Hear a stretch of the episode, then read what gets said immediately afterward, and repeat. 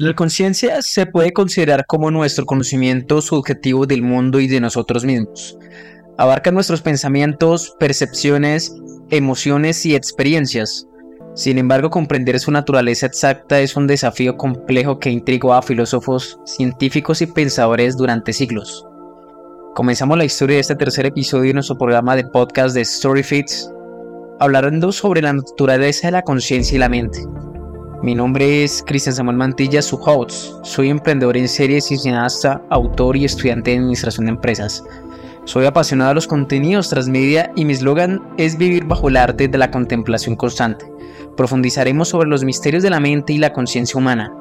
Bienvenidos a nuestro programa. El sentido de la vida comienza con la fascinación por la sombra. Absolutamente es un misterio que ha intrigado a la humanidad durante mucho tiempo. Entonces, ¿cómo abordan los científicos el estudio de la conciencia? Los científicos adoptan un enfoque multidisciplinario para estudiar la conciencia, neurocientíficos, psicólogos, filósofos o incluso físicos, que contribuyen a, la exploración.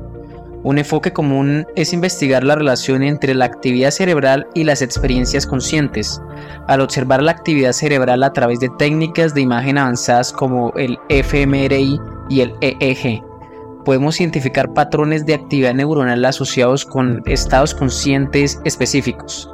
De hecho, hay varias teorías que intentan explicar la conciencia. Una teoría influyente es la teoría de la información integrada, propuesta por el neurocientífico Hiyoliu Tononi.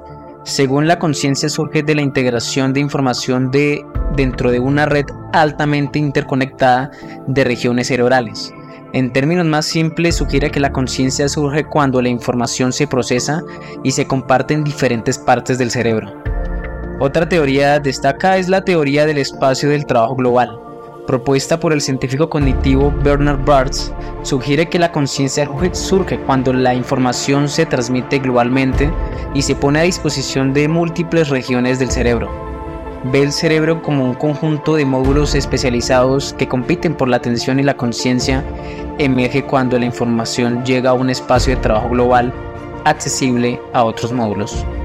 Estas teorías eh, se enfocan en el cerebro como la fuente de la conciencia, pero ¿y la mente? ¿Cómo se relaciona la conciencia y la mente?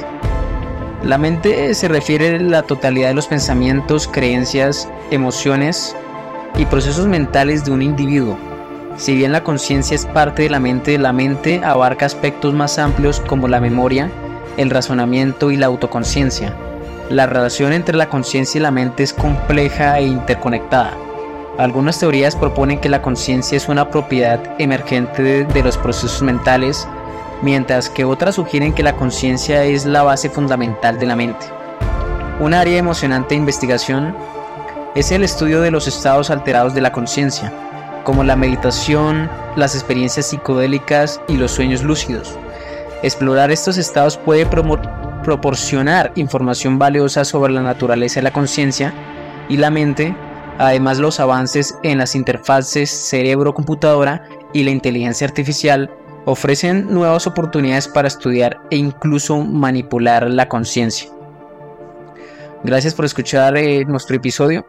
Suscríbete y escúchenos en todas nuestras plataformas de streaming y website, ver nuestras webseries en YouTube en donde abordamos temáticas como la innovación exponencial, el transhumanismo y el futurismo, y nuestras publicaciones en nuestro blog de Medium. No olvides seguirnos en nuestras redes sociales. Recuerde, mi nombre es Cristian Samuel Mantilla. Puedes seguirme también en redes. Nos vemos en el siguiente episodio.